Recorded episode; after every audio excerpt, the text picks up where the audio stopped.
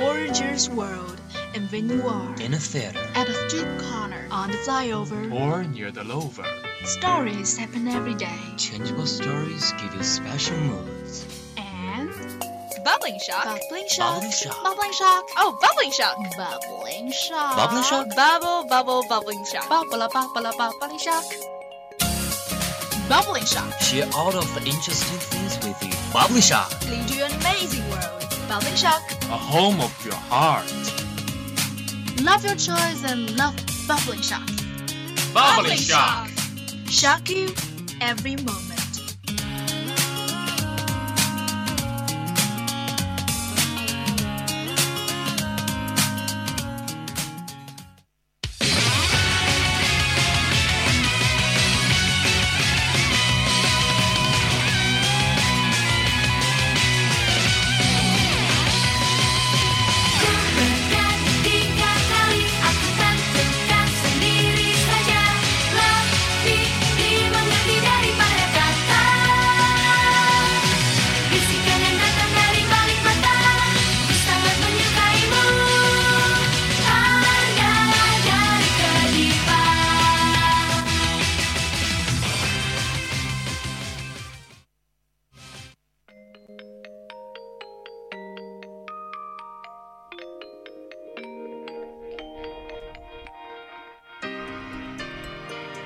Hello guys, welcome listening to today's Bubbling Shock. This is Eros.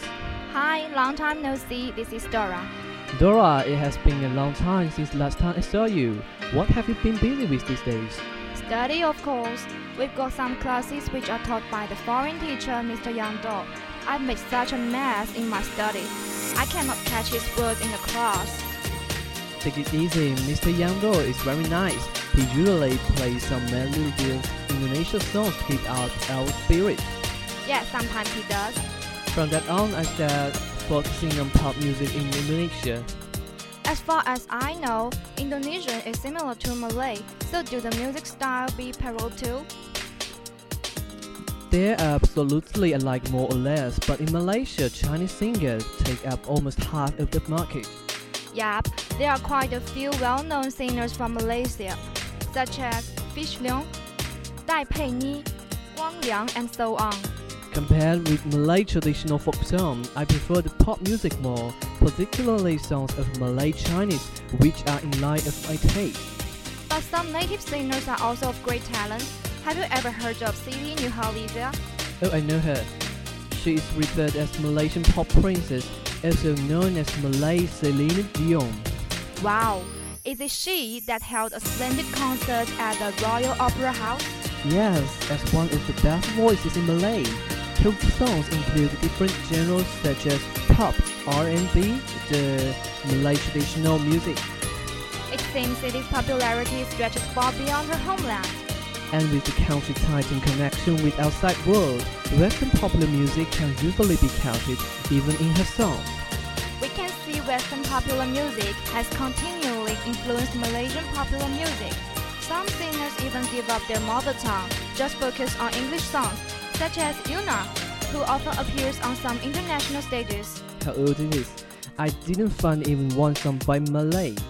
Referring to characteristic singers, a 17 girl named Juicy Chu stretches popularity among Malaysia lately. I have no idea about her. Okay, let's take a break first. Listen to Rasa Sayang from Mona Lisa. Hope you enjoy.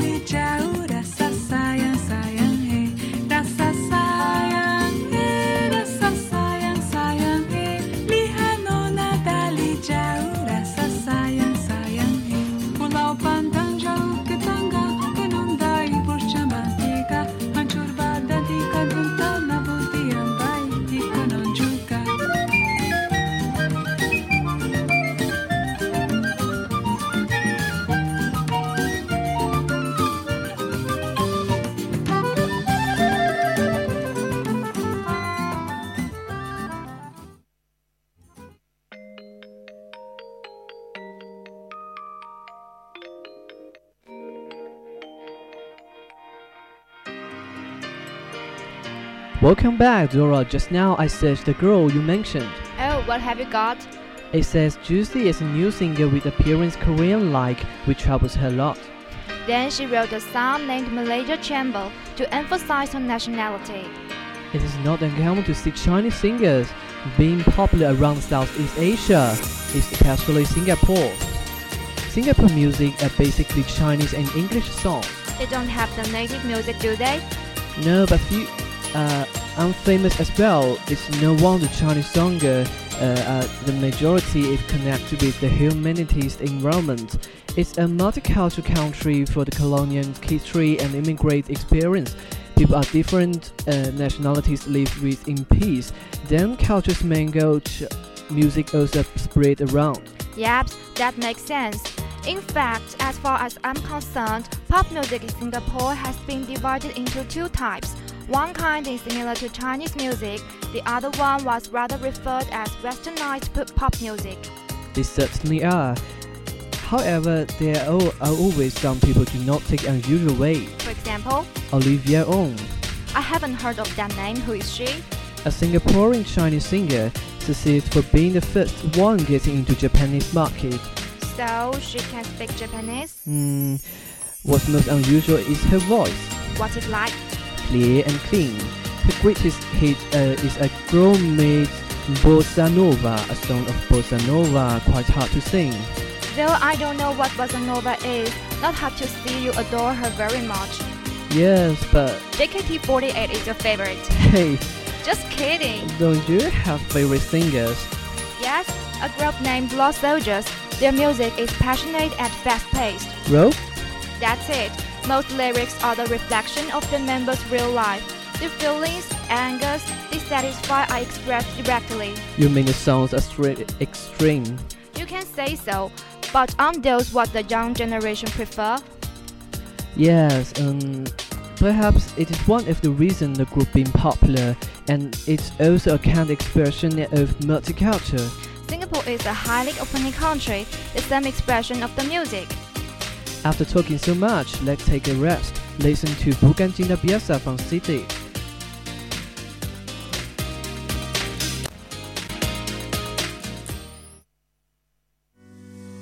Gorgeous world, and when you are in a theater, at a street corner, on the flyover, or near the lover, stories happen every day. Changeable stories give you special moods and Bubbling shock. bubbling shock, Bubbling shock. bubbling shock, Oh, bubbling shock. bubbling shock, Bubbling shock? Bubble, bubble, bubbling shock. bubble, bubble, bubbling shock, bubbling shock. Share all of the interesting things with you. Bubbly Shock. Lead you an amazing world. Bubbling shock. A home of your heart. Love your choice and love bubbling shock. Bubbling shock.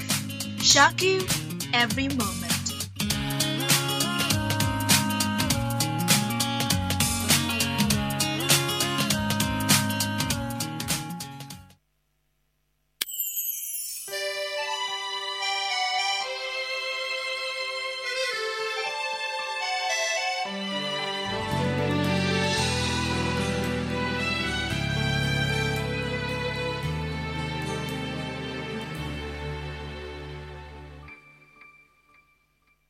Begitu banyak cerita Ada suka, ada duka.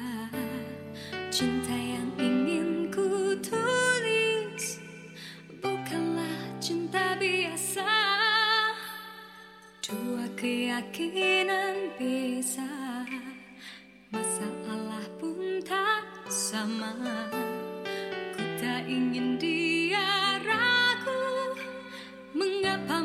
selalu bertanya. Cintaku bukan di atas kertas Cintaku getaran yang sama. Tak perlu dipaksa, tak perlu dicari. Karena ku yakin ada jawabnya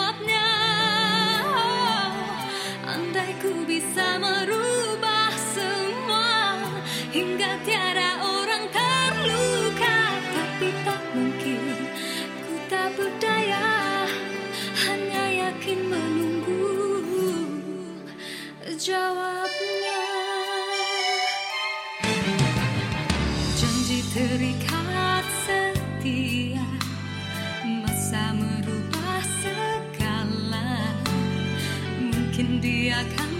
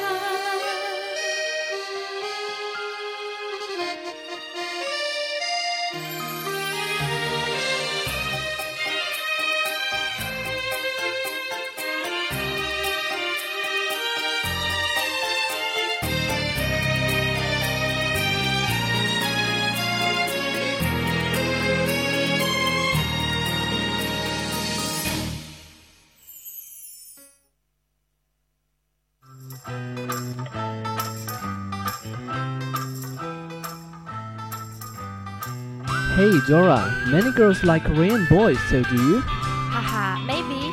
Korean boys are really good looking. Once I was attracted by a singer who had been regarded as Korean because of his appearance. Oh, that's interesting. So what's his nationality? As a matter of fact, he is a Brunei-born Chinese Taiwanese. I see. You mean Wu Chun, right? Yes, it seems that you have must have known something about him. As far as I know, he's not only a singer but also an actor, a former model, and a gym instructor. He really has a talent for music. I, ad- I admire him very much. And you're right, he looks very handsome. So that it is a misconception that he is the prince of the Empire of Brunei. Actually, he isn't, but many of girls are totally fascinated by him. Dora Inu. Don't just focus on cool dudes. Nowadays, there are many famous singers like Wu Chun in Southeast Asia. For example, JKT48, an idol group from Indonesia. This is a group that consists of young girls. They're popular because of the enthusiasm of their performance. Have you ever heard their song? Of course, I have. Every time I heard the song Baby Baby, Yeah. I was in good mood because the song is very excited. I agree. Sometimes I think their songs are in the Japanese style. Do you know why? Because JKT48 performs a large number of songs by a Japanese group named AKB48 that are translated in, into Indonesian.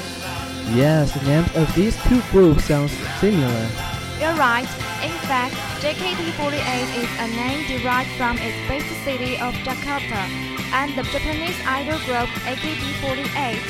Formed in 2011, it is the first AKB48 sister group outside of Japan, and adopts the concept of idols you can meet. Fans can attend daily performances at the group's theater, which was built as a close replica to the AKB48 theater in Akihabara. That's it. Nowadays, Indonesia growing economy was seen as the potential market. Is it one of the reasons of establishment of JKT48?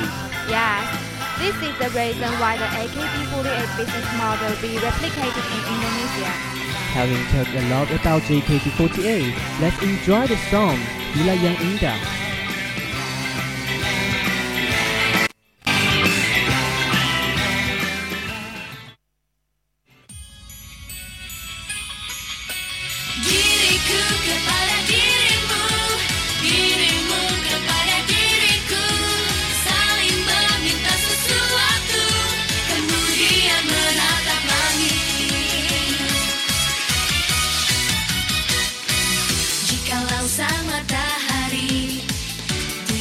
Terbit dan bersinar.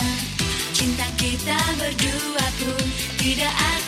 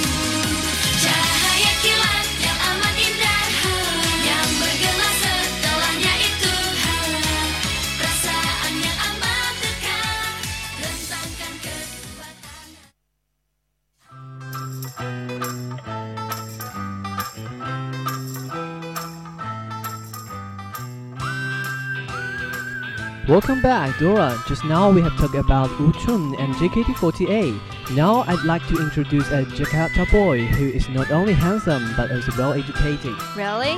Yes, his name is Afgan, an Indonesian pop singer and actor who graduated from University of Indonesia, the top one university in Indonesia. Wow, he's excellent. How about his songs? Very nice. Terima Kasih Cinta is a soft and beautiful song performed by him. He expressed the feeling of sweet love in the song perfectly. I I can be more curious about this song. Can we listen to it now? Of course. And to be honest, this is the last song for you tonight. Hope you all enjoyed listening to this edition of Bubbling Shock. This is Dora and Eros at the Shansi Lake radio station 79 FM. See you next time.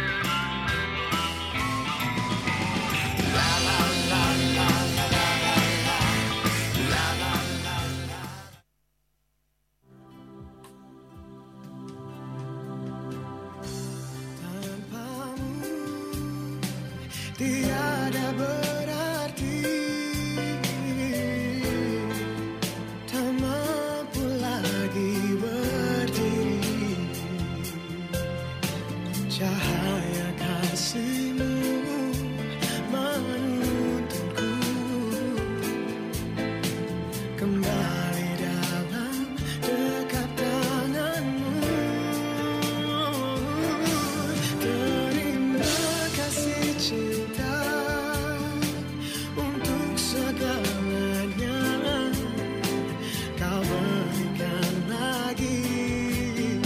sun.